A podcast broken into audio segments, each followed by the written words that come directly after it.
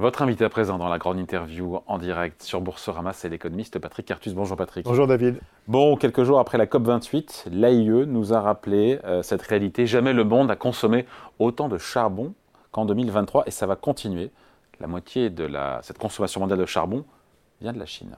Oui, bah, la Chine a, une stratégie euh, qui est mixte. En fait, c'est une stratégie de nucléaire, mais ça reste assez marginal, euh, d'énergie renouvelable et de charbon.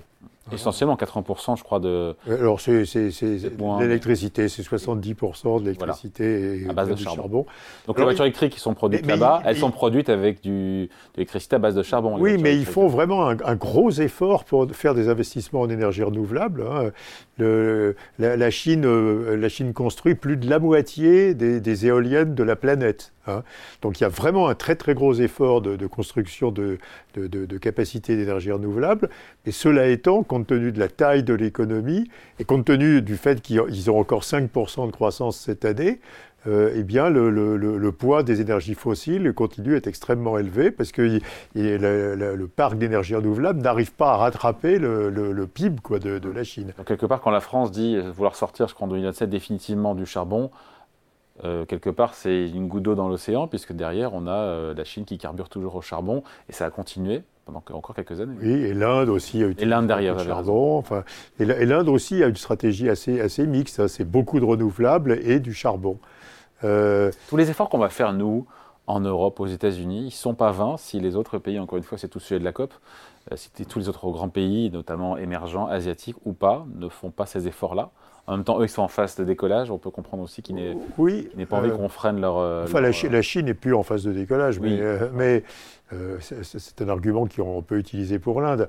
je ne crois pas que c'est vain. Imaginez même que l'Europe soit la seule sur la planète à faire un effort de décarbonation. Donc on continue sur la, sur la tendance qui veut, qui veut que, a, priori, on n'aura plus d'énergie, d'émissions de, de, CO2 ou d'autres gaz à effet de serre en 2050. Euh, je, crois que même si les autres ne le font pas, ça sera un bon investissement pour l'Europe parce que les désordres climatiques vont beaucoup augmenter et à un certain moment, les opinions publiques dans les autres pays vont forcer les gouvernements à changer de politique, à, vraiment à, passer une politique de décarbonation. Mais si, si l'Europe a investi dans la décarbonation euh, extrêmement rapidement et, très précocement, elle aura un avantage technologique pour l'industrie décarbonée et les productions décarbonées, et donc elle gagnera des parts de marché vis-à-vis des pays qui n'ont pas, pas, fait cet effort. Donc je crois que même si euh, pour l'instant, on a un bilan assez négatif euh, dans, l'ensemble des pays émergents hein, de, la décarbonation. Il ne faut pas que l'Europe euh, arrête ses efforts parce que ça, sera à terme un avantage compétitif pour l'Europe. En même temps, en voulant se décarboner, en voulant réussir cette transition énergétique en France, on utilise des éoliennes chinoises, des panneaux photovoltaïques chinois, des batteries. Non, mais y a, pour, l'instant, pour l'instant, des, des, batteries photovoltaïques chinoises, oui. Des éoliennes, on a encore plusieurs grands constructeurs européens. À français en tout cas. Euh, alors danois, euh, allemands, espagnols, etc il y, a un vrai danger euh, qui est lié à, la, situation de déflation en Chine. Hein.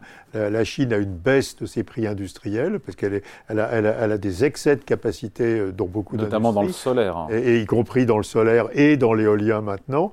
Et le problème, c'est que la Chine va commencer à exporter ces excès de capacité avec un, vrai danger qui est d'abord de, de, faire baisser beaucoup les prix euh, de, de solaire s'est déjà fait des éoliennes euh, dans le reste du monde, et puis euh, que, cela se fasse au détriment des producteurs européens. Qu'est-ce qu'on fait? Bah, euh, alors, ça sera très compliqué parce que. Ça pose aussi la question des voitures électriques aussi. voilà. Alors, sur les voitures électriques, on, peut toujours invoquer un instrument qui est, qui est un argument qui est l'argument d'industrie naissante. Vous savez que le protectionnisme est parfaitement justifié quand vous avez une industrie naissante qui est confrontée à la concurrence d'une industrie mature euh, dans d'autres pays. Donc si les Chinois ont une industrie de l'éolien mature et si les Européens ont une industrie naissante de l'éolien, il, est euh, théoriquement et moralement euh, justifié de mettre des, droits de douane et de se protéger parce que si vous ne protégez pas, vous ne développerez jamais votre industrie européenne, parce que vous aurez toujours euh, une taille trop faible, et ce sont des industries avec des rendements d'échelle très croissants.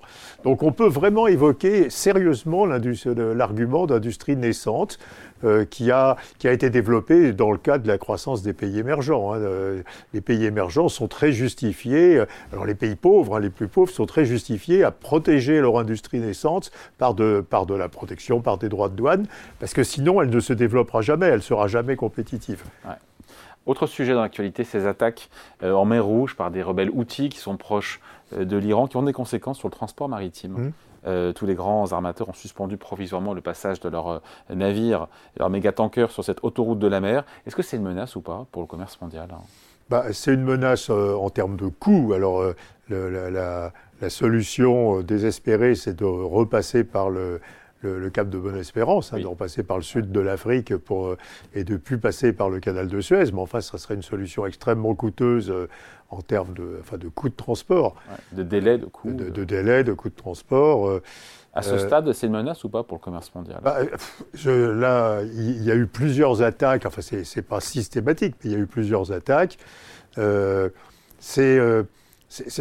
Bon, les, rebelles Hutus sont, sont, liés à l'Iran, hein, on, sait clairement. Donc l'Iran joue un jeu quand même assez, assez, assez bizarre en, en, soutenant ces attaques c'est pas une menace en termes de production, c'est une menace en termes de remontée des de remonter à, la fois du, coût du transport euh, maritime, du fret maritime, et de remonter des primes d'assurance hein, qui, sont, qui sont déjà euh, très, très beaucoup baissé d'ailleurs, le fret maritime, euh, on se souvient pendant le Covid, et ça, des prix avaient explosé pour finalement s'effondrer. Je me rends pas compte où est-ce qu'on est d'ailleurs aujourd'hui en matière de... on est revenu à peu près au tarif de 2019, d'avant le Covid. Hein.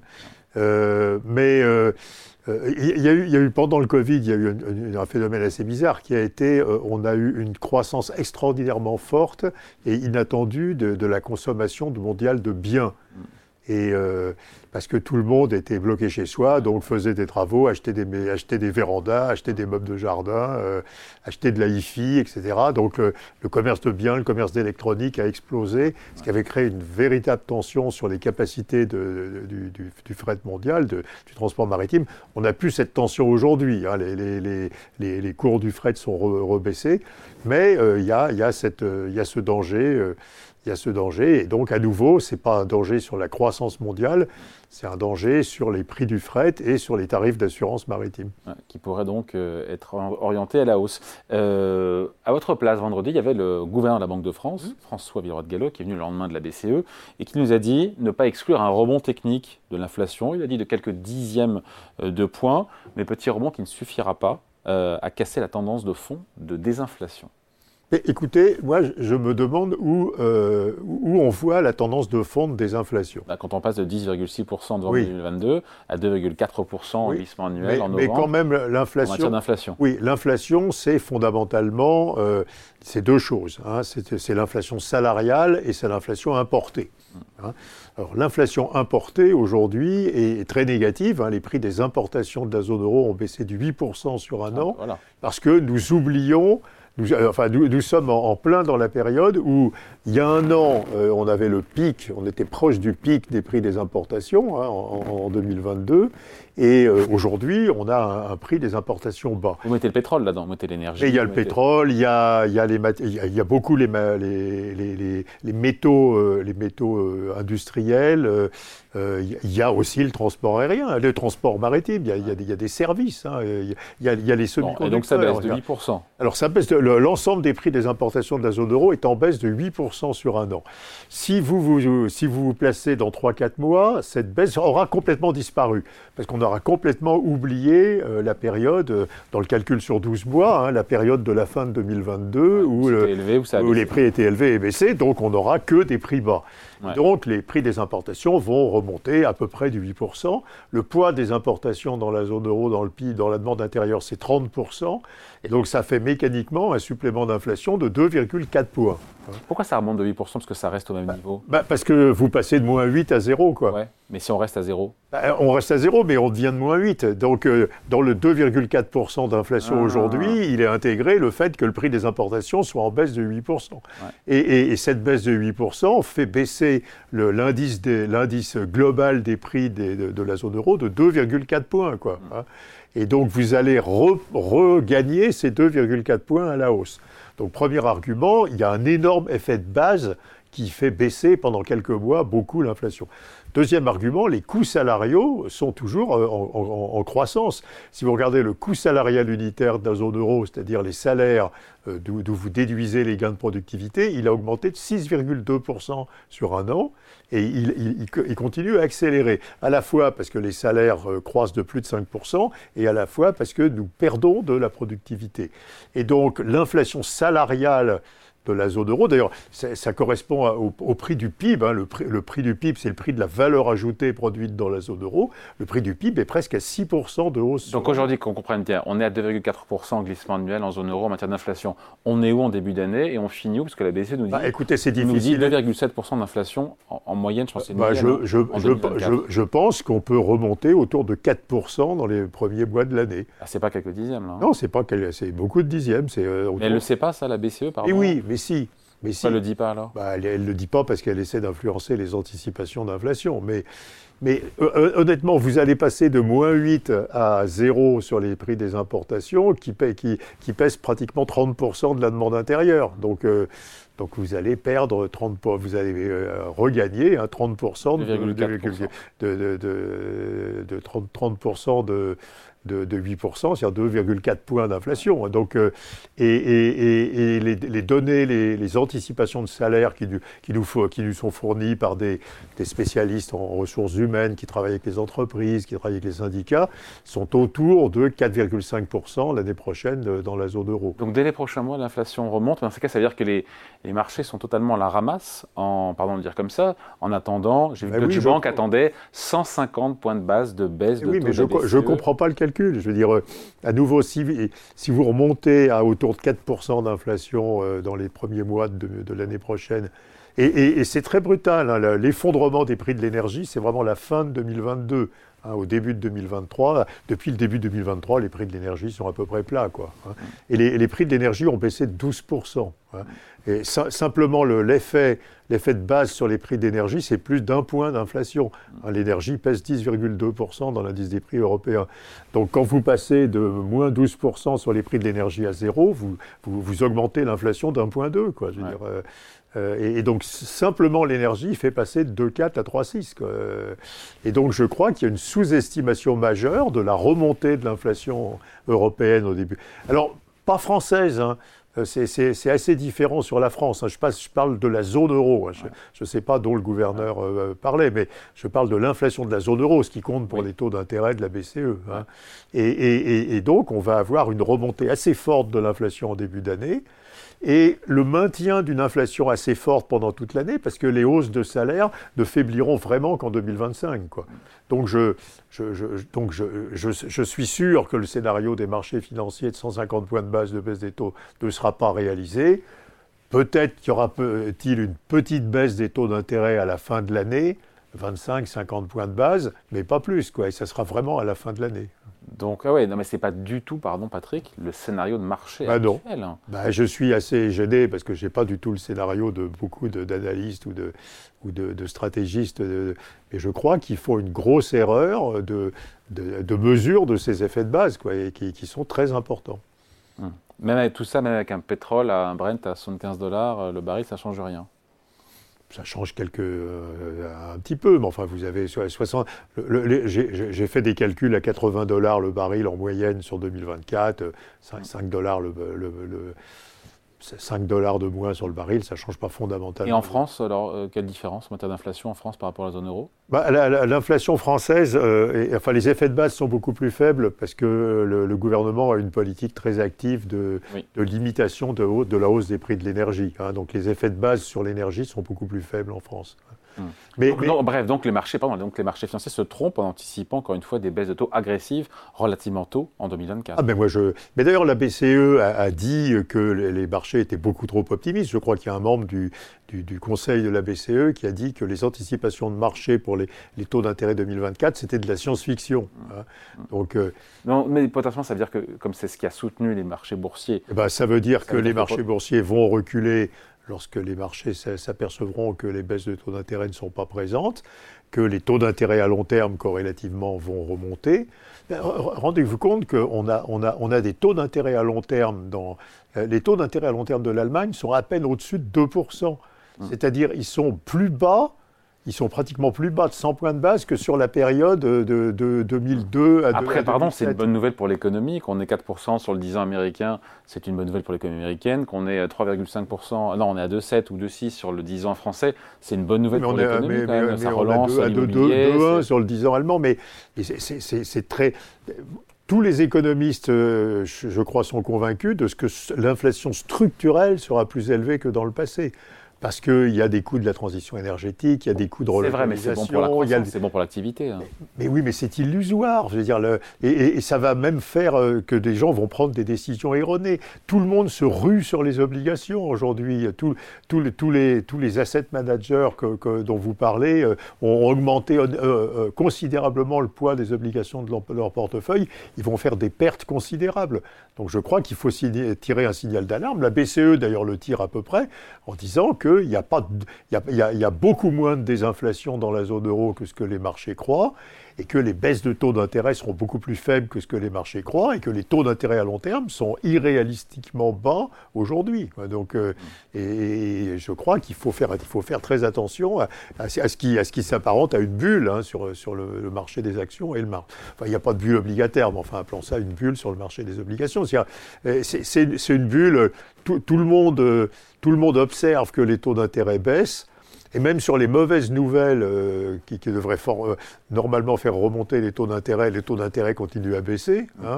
en, même temps, en, temps, aux États-Unis, alors on sent que Wall Street se met à avoir un petit doute sur une baisse de taux rapide, à savoir dès le mois de mars 2024. Il faut dire que le président de la Fed de, New York, John Williams, pas le compositeur de Star Wars, mais le patron de la Fed de New York, a déclaré qu'il était, il était prématuré de penser euh, à une baisse des taux. Là, encore une fois, il y a trop d'optimisme, même si on aura. Oui, mais la Fed va dégainer plus tôt et plus fort, a priori, ces baisses de taux en 2024. Et d'abord, vous pouvez comparer les États-Unis à la zone euro. Si, vous comparez l'inflation hors euh, énergie et alimentation, Hein, et hors loyer euh, imputé aux propriétaires de leur logement, qui est un truc bizarre aux États-Unis, euh, qui, stimule bizarrement et, euh, et, qui crée un biais sur l'inflation. Vous avez une inflation américaine qui est à 2,5%, une inflation européenne qui est à 4,2%. Et donc, il, il, doit y avoir un décalage entre le moment où la Réserve fédérale va commencer à baisser les taux d'intérêt et le moment où la BCE va commencer à baisser. La situation est plus favorable aux États-Unis, ils ont plus de croissance, ils ont moins d'inflation, c'est super. Hein. Oui, mais, oui, mais la, Réserve fédérale va probablement baisser les taux pendant le deuxième trimestre de l'année prochaine.